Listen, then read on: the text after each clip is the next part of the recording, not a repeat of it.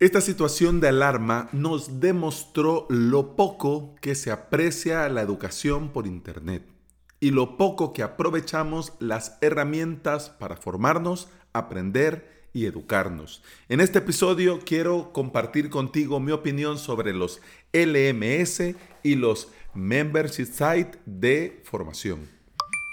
Pero antes, bienvenida y bienvenido. Estás escuchando Implementador WordPress, el podcast en el que aprendemos a crear y administrar nuestros sitios web. Este es el episodio 339 y hoy es jueves 26 de marzo del 2020. Si estás pensando en crear tu propio sitio web y querés aprender por medio de videotutoriales, te invito a suscribirte a mi academia online, avalos.sv.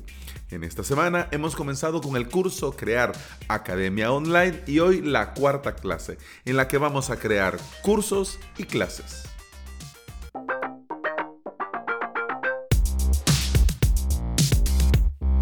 Hace un par de semanas estaba hablando con los suscriptores de avalos.sv de comenzar con esto de los webinars.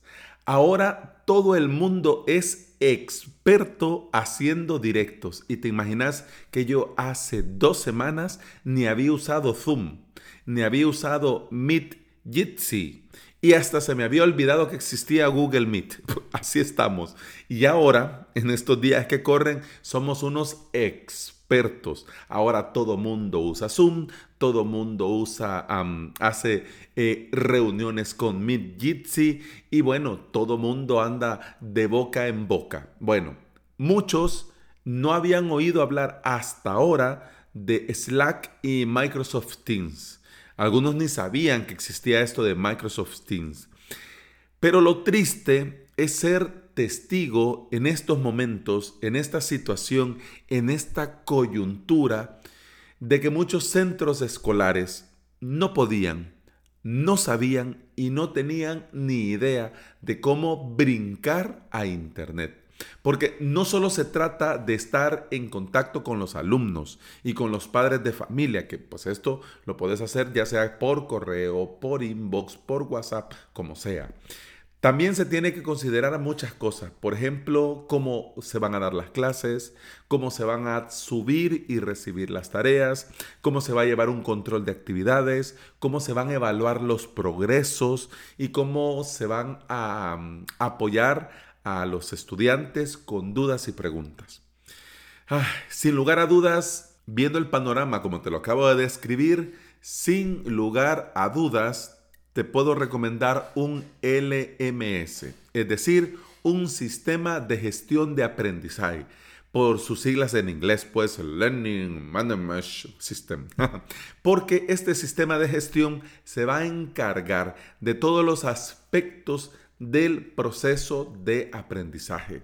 Lo mismo que en el colegio, en la escuela, en la universidad, pero todo full online. Y algo que se nos ha escapado durante muchísimo tiempo, pero que ahora vemos con total claridad, es que los LMS tienen tres grandes categorías. Ahorita nosotros pensamos en colegios, escuelas, universidades, pero también los LMS son usados en entornos corporativos y en empresas comerciales. ¿Por qué? Porque también los empleados se forman porque también las empresas necesitan formar y ayudar a crecer a su personal. Al igual que con WordPress, tenemos un amplio catálogo de LMS. Em, el conocidísimo Moodle, tenemos a Chamilo, tenemos a Claroline, tenemos a Sakai.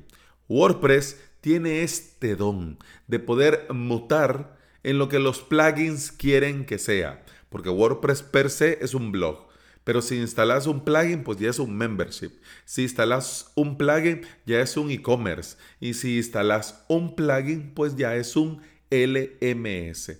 Por ejemplo, Sensei, LearnDash y LearnPress. Y así como cuando vamos a comenzar a crear una página, un sitio web con WordPress, también en este punto tenemos que saber qué vamos a hacer y qué no qué necesitamos y qué no. Porque en estos tiempos he visto como muchos profesionales han tenido que dar el salto a lo online y ofrecer sus servicios online y creen que hacerlo bien es usar un LMS, pero no. Si lo tuyo no es una escuela, no es un colegio, no es una universidad, hombre, no necesitas un LMS.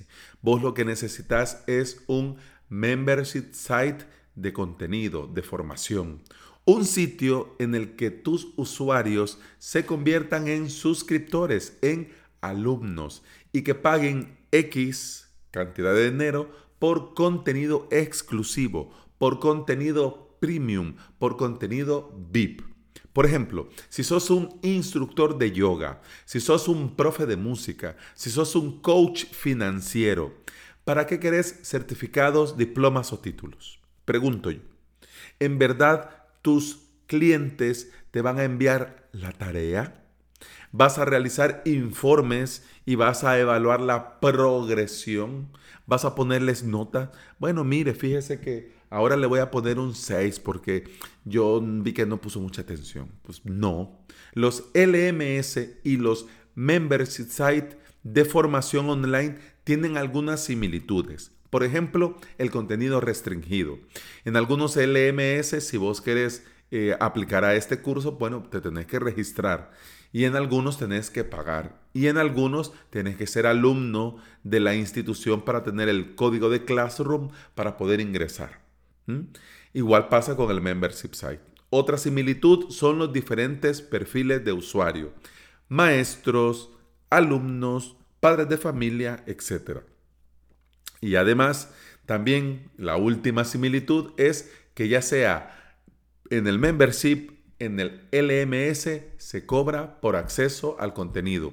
Si el LMS es de tu colegio, de tu universidad, estás pagando por tu educación, estás pagándole a ese colegio por tener pues tu educación en el colegio y tu educación en el aula virtual. Academias online, como escuelas, como colegios y como maestros, hay de muchos tipos. Y si vos estás en un colegio, en una universidad, sin lugar a dudas, lo tuyo sin lugar a dudas, es un LMS. Pero si sos un profesional que quiere ofrecer sus servicios online, tenés que evaluar dos cosas. Vamos a ver. ¿Vas a ofrecer servicios además de la formación? ¿Vas a cobrar por sesiones además de tener cursos y clases? ¿Vas a dar formación pero también tenés productos digitales que vas a vender? Bueno, si las tres preguntas son afirmativas, lo tuyo sin lugar a dudas es Sensei con WooCommerce, sin dudarlo. Por el contrario, tus clientes van a pagar un cobro recurrente, es decir, eh, ya sea semanal, mensual, bimensual, etc. Pero no vas a vender nada más y si das sesiones, consultorías, ya van incluidas en el costo de la suscripción. Y si por casualidad con el paso del tiempo vas lanzando productos digitales, pero no los vas a vender, sino que los vas a crear como estrategia de marketing, lo tuyo sí o sí es un membership site con Restring Content Pro.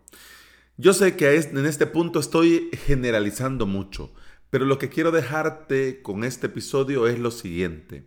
Lo menos es más. No tiene ningún sentido agarrar cualquier LMS con funcionalidades que no vas a ocupar.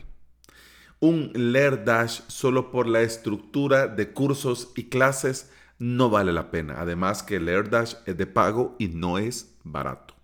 Esto de los cursos y las clases lo puedes hacer con un custom post type y si no sabes, pues vos, aquí hay un montón de gente que te podemos echar una mano. Incluso WooCommerce, si solo vas a hacer reservaciones, em, es demasiado, es demasiado un WooCommerce solo para esto.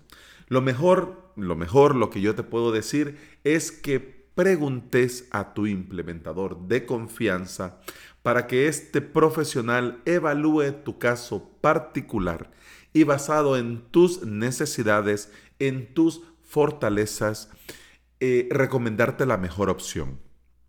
No pasa nada. No pasa nada si no estás online en el minuto cero en el que revienta todo esto. No pasa nada. Es mejor cabeza fría, mantener comunicación con los clientes. Miren señores, espérenme un momento, me voy a organizar, voy a evaluar y luego voy a tomar el camino que mejor se adapte a mis necesidades. Porque es mejor con la cabeza fría y no andar dando palos de ciego. Ya te digo, si no tenés a quién consultar, a quién preguntar, te recuerdo el grupo de Telegram de Ángel Cabaleiro te dejo en las notas del episodio el enlace y por supuesto el formulario de contacto en avalos.sv barra. Y bueno, eso ha sido todo por hoy. Muchas gracias por estar aquí, muchas gracias por escuchar. Te recuerdo que podés escuchar más de este podcast en toda aplicación de podcasting y por supuesto en Apple Podcasts, iBox y Spotify. Si andas por ahí y me regalas una valoración de 5 estrellas, mira que no te pido 4, te pido 5. y un comentario y una reseña positiva en Apple Podcast, un me gusta y una suscripción en iBox y un enorme corazón verde de Spotify. Yo te voy a estar eternamente agradecido. No va a caber en una vida mi gratitud, porque todo esto ayuda a que este podcast llegue a más interesados en aprender y trabajar con WordPress. Eso ha sido todo por hoy. Continuamos mañana. Hasta entonces. pam, pam, pam, pam, pam,